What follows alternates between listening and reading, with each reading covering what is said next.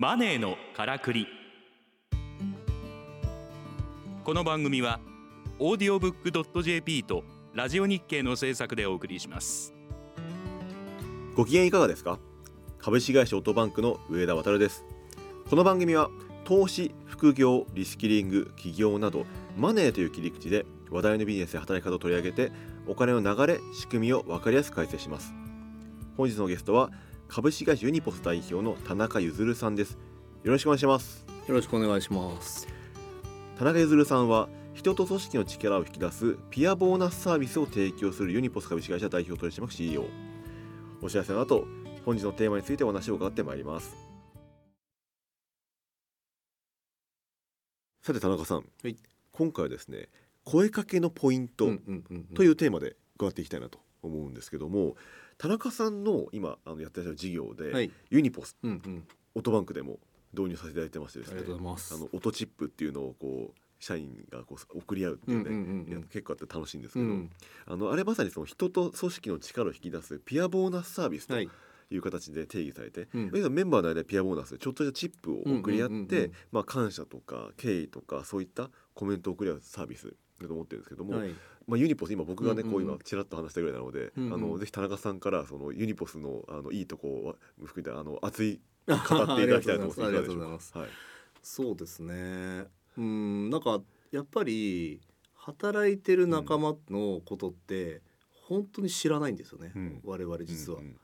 例えば今多分僕らはこうやってここにいますけど、はいまあ、当然会社は裏側で動いてるわけで、はい、例えば経理の人が頑張ってたりとか、うん、ホームの人がめちゃくちゃタフネゴをしてたりとか、うん、まあ多分してるはずですと、はい、でもそれって同じ物理的な場所にいないと感じれないですよね、と。でましてやそれが大きな会社だと、まあ、もっと感じられないんだろうなっていうふうに思っていてなので僕が考えたのは要は全公開で他の人たちがどういう活躍をしてるっていうことが知ることさえできれば、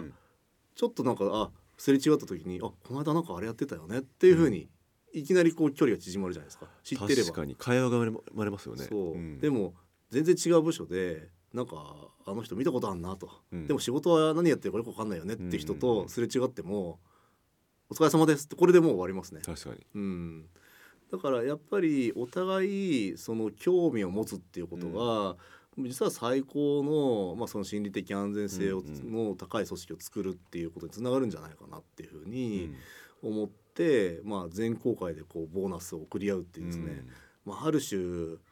非常にこう面白いんですけど、まあ、斬新っちゃ斬新なサービスになってるかなっていうふうには思ってますね。でも今おっしゃったように確かにあの組織って一人一人何やってるか全然知らないですよね。う。ん、全然わかんないですよね。ましてや事業部違う、うん、業種職種違うっていうともうわかんないんで。うん、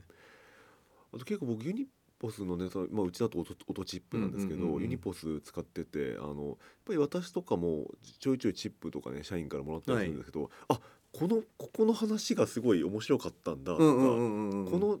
全然気にせずやったことがすごい嬉しかったんだとかいうのを知ってそれは逆に面白いですよね。あそうなんだと思って、うん、いやだからなんだろうな。要は行動ってあるじゃないですか。うん。であと会社の、まあ、例えばバリューとかに沿った、うん、まあ、社長とかに管理職にとってやってほしい行動、はい、これってなんだろうなバリューだけだと、うん、例えばバリュー浸透とかって絶対できないですよ。はい、バリューと行動がセットじゃないと、うん、全然等身大じゃないんで、うん、バリューだけ言われて覚えなさいってこれ念仏を唱えると一緒ですよね。あ確かに。でもこのバリューとこの行動と常に咀嚼しながら紐付けしていってみんなでシェアしていくっていう活動をするとバリューが生きてくるんですよね。あその通りに行動したらあみんなからやっぱりうちの会社っぽいよねっていうふうに言われるっていうふうになってくんでこれはなんかこうお互いのことを知るっていうことから紐解いて、うんうん、最終的にはその行動のマネジメントっていうところにつながるかなって思ってますね。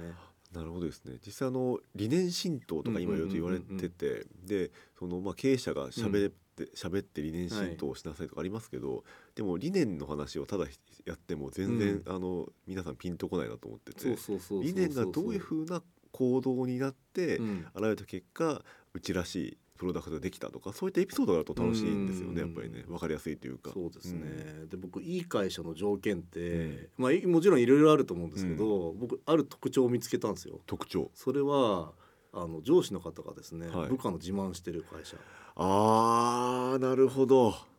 自分の自慢はいっぱいいますよ。別にそれはいいんですよ、はい、いいんですけどいやこう彼はすごい優秀でと、うん、彼女はすごい優秀でと、うん、でこここういうことやってくれてさみたいなことを、その社外の人に言える環境って全然違うなと思いますし、うん、なんならその人の行動とかをちゃんと把握してますよね。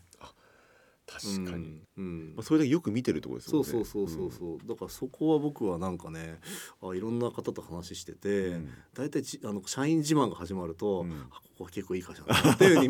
思っちゃいますね。確かに社員自慢っていう観点は僕持ってなかったんですけどそれ言われても確かにそうですね、まあ、僕はこの e ポス通してあのどんなこ、まあ、例えばあのメッセージが送られてるんですか、みたいなこと聞くと「いやいや」って言って、まあ、要は自慢が始まるわけですよね。自分がこう送った、はい、あのイニポスを、まあ、見せてでいやこの社員はこうこういうことやってくれてねと、うん、っていうことが始まるんで、うん、結構そこはなんか違いはありますね。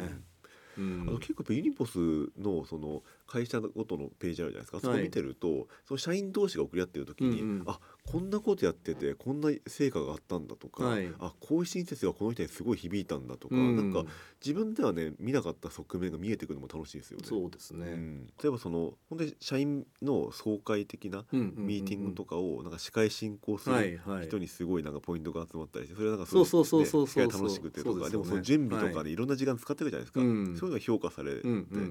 っぱりねその人も喜んだりして、まさにその心理的安全性が担保された組織を作っていくっていうことに貢献したサービスだなっていうふうに感じますね。ありがとうございます。うん、なんかねやっぱり全員参加しないと、うん、とかもしくはまあ一部の人は参加しないのかもしれないですけど、はい、参加できる権利があるって僕はすごく重要だと思っていて。さっきの誰でもその手を挙げる権利があったり誰でも意見が言える権利があるんだと思うんですけど、うん、それってこう宣言したり、うん、もしくはその仕組みがあったり、うん、そういったふうになってないとあとルールがあったりとかないと、やっぱりこうなんかあんまり変わんないんだろうなっていうのは思いますね。うん。これってあのコロナの以前と以後でやっぱり変わったりしてたんですか、あ声かけっていう文化は。えー、とですね。そういう意味では最近はやっぱり大企業の皆さんが、コロナっていうよりも自由な働き方を、うん、まあ、ご選択される会社が増えてきたと思うんですよね。うん、そうすると自由な働き方っていうと時間も違えば、はい、空間も違えばっていう形で、うん、やっぱりすれ違いはすごく起きてるんだろうなっていうふうに思います。前は、多分全員その満員電車乗って、全員おはようございますって言って、で全員なんならラジオ体操してみたいな、ね、まあ、全員がその同じその行動形式をするっていう空間があったんで、はい、多分統率しやすかったと思うんですけど、うん、やっぱりそこは統率しづらくなってきてるんでしょうね、うん、って感じはします。そこでなんかその心理的安全性をどう担保していくかっていうところになんかそういったツールが出てくるっていうそうですね。うん、やっぱりなんか一緒の釜の飯を食うってあるじゃないですか。ね、まあ、あの古臭い考えかもしれないですけど、うんはい、それすごく重要だと思うんですよね。うんうんうん、ただそれがなくなっちゃったと、うんうん、釜の飯を食うっていうことが、うん、まあできなくなったと。いうことなんで何らか第回収が必要なんでしょうね。なるほどですね、うん、そのユニポスをその導入する企業多分その、はい、ね、部門としては人事部とかになると思うんですけど、がその抱えてる課題とかっていうのはどういったものがでしょうか、なんかその課題とかその事例とか、まあ、そういったのをぜひね教えていただければと思うんですけども。そうですね。でもやっぱ困ってる会社ですかね。困ってる。困ってる会社、うん、なんでかっていうとそのいやもうみんなね自由に発言できるんですっていう会社に入れてもしょうがないですし、はいうんあとユニポスをやってあのやるじゃないですか、はい、そうすると見えてくるのはデータ分析すると、うん、孤立してる部署とか分かるんですよ。孤立してる部署。そう。いや実はこの部署は例えば、うん、いろんなその、えーと、そ仕事のやり取りしてるはずなのに、うんうんうん全然みんなからもらってないみたいになるとこれは明らかに孤立してます、ね、そうですね、うん、もしくはここは非常に若い人同士はすごいやるんだけど一、うん、人ももう管理職にボーナスを配ってないってなると、うんうん。これは多分、まあ、あの統率されてる部長さんか課長さんが孤立してるんですよ、はい。うん、やっぱり。でその孤立っていうのを放置しとくと、うん、結局はあの生産性も含めて、うん、まあ悪くなっていく一方なので、僕はなんていうかユニポスやってまあもちろんそのいいところをさらに良くするとか見えないものを見えるようにするっていうのは、いい側面もあるんですけど、実は孤立してたりその組織の中でそのまあなんでしょうね。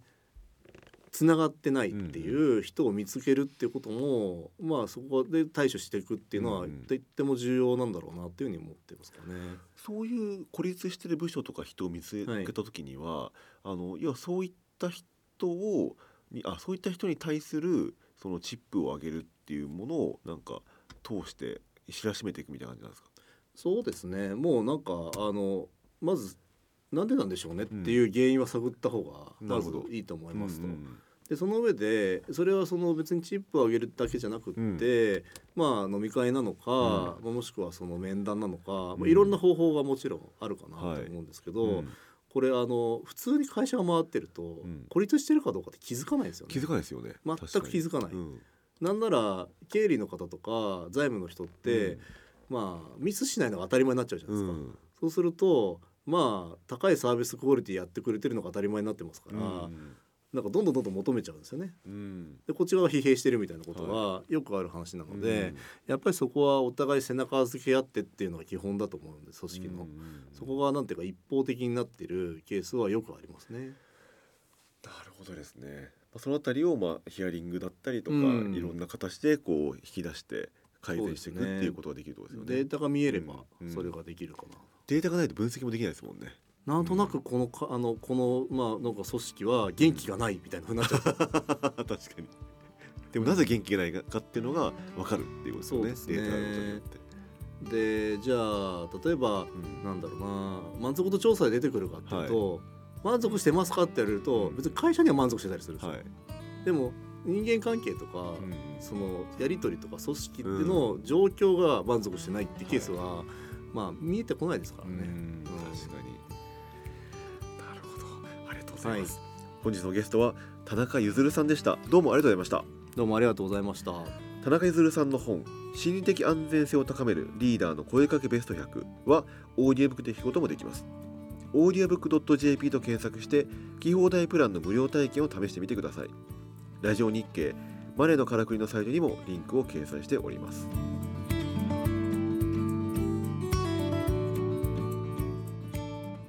マネーのからくり。オーディオブックドット .jp とラジオ日経の制作でお送りしました。番組はポッドキャストによるアーカイブ配信を行っております。詳しくはラジオ日経のサイトをご覧ください。ラジオ日経マネーのからくりで検索するとトップに表示されます。